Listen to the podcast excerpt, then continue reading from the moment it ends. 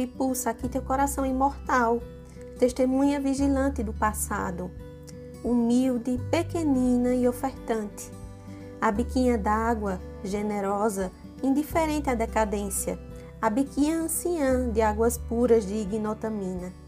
Cantante fria, correndo sempre menina na sua calha de aroeira. Biquinha é esbanho e refrigério, copo de água cristalina e azul para a sede de quem fez longa caminhada às vertentes do passado e volta vazia às origens da sua própria vida. Casa Velha da Ponte, és o meu cântico ancestral, uma bênção madrinha do passado. Eu me chamo Daiane Neves e esse é o quadro Um Livro em 5 Minutos.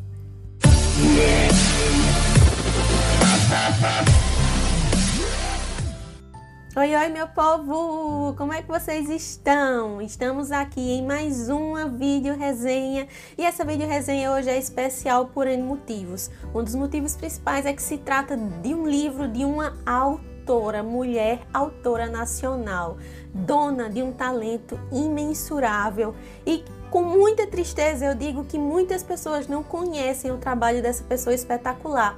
Então, a resenha que eu trago para vocês hoje é do livro Histórias da Casa Velha da Ponte, da Cora Coralina.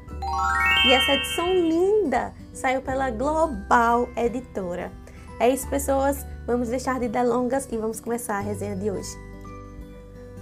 Ana Lins de Guimarães Peixoto Bretas, conhecida por muitos na sua cidade, por amigos e familiares como Aninha e por nós com o pseudônimo Cora Coralina. Ela que vem de uma cidadezinha pequenininha chamada Goiás, no estado de Goiás, e conhecer as obras e a trajetória de vida da Cora Coralina é saber que a gente vai fazer um mergulho por essa cidadezinha, por esse estado que a gente não conhece, pelo menos eu não conheço, e que a gente passa a vislumbrar através do olhar e da escrita da Cora Coralina.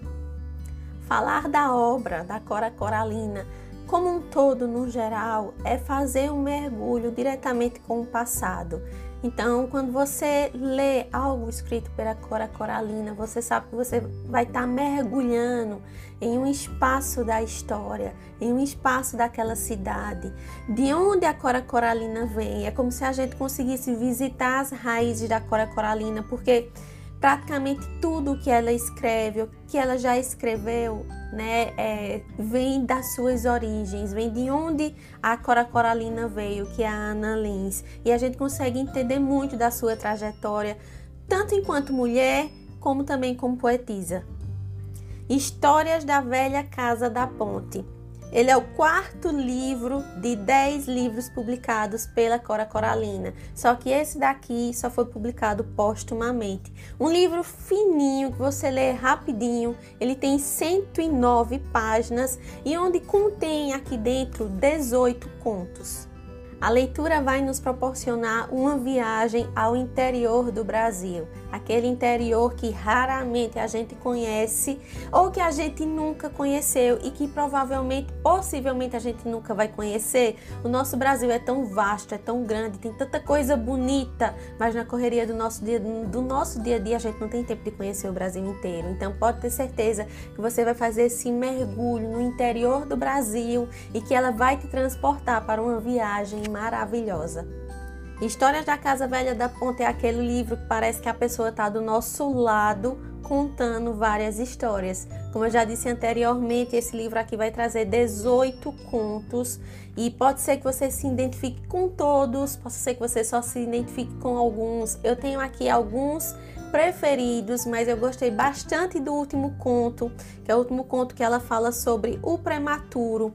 E ela fala sobre relacionamento, ela fala sobre namoro, ela fala sobre essa temática, o prematuro. Prematuro pode ser tudo. A gente às vezes associa a palavra prematuro somente ao nascimento de um recém-nascido prematuro. Mas tem várias coisas na nossa vida que podem acontecer e nascer de forma prematura, inclusive relacionamentos. Então, esse último conto aqui do livro é um dos meus preferidos, mas tem vários outros muito bacanas.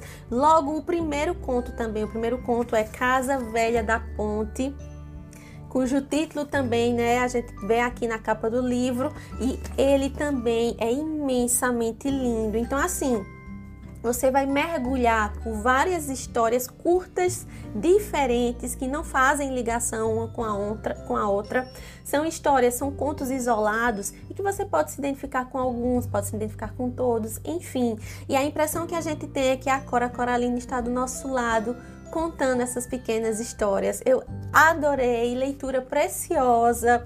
Foi a minha primeira experiência lendo algo da Cora Coralina. Então, assim, eu agradeço demais a parceria da Global Editora que está aqui comigo. Agradeço demais pelo envio desse exemplar. Eu acho que eu comecei a adentrar esse mundo lindo que a Cora Coralina construiu com o pé direito, porque eu gostei bastante da experiência desse livro. A capa é linda, gente. Ó, contracapa também. Ele não tem orelha, tá? É uma edição mais simples, mas é igualmente bela. Folhas brancas. Eu sei que nem todo leitor gosta de folhas brancas. Não me incomoda de forma alguma, gente. Eu não tenho essa coisa de, ah, eu só gosto de livros que vêm com folhas de papel pólen, que é aquela amarelinha. Não, eu acho que as brancas para mim funcionam igualmente assim. E eu adorei de verdade a experiência desse livro. Então, é isso, gente. Recomendo demais. Se você é de Goiás e você ainda não conhece o trabalho desta mulher, então eu recomendo que você corra para conhecer. E se você não for, mas você nunca teve, né, esse contato com a escrita da Cora Coralina, ela tem uma escrita poética, ela trabalha, né? A poesia está na essência da Cora Coralina. Então vale muito a pena você adentrar esse universo, quem sabe aqui através deste livro. É isso, pessoas. Eu espero muito que vocês tenham gostado. A gente se vê na próxima resenha. Tchau e até mais!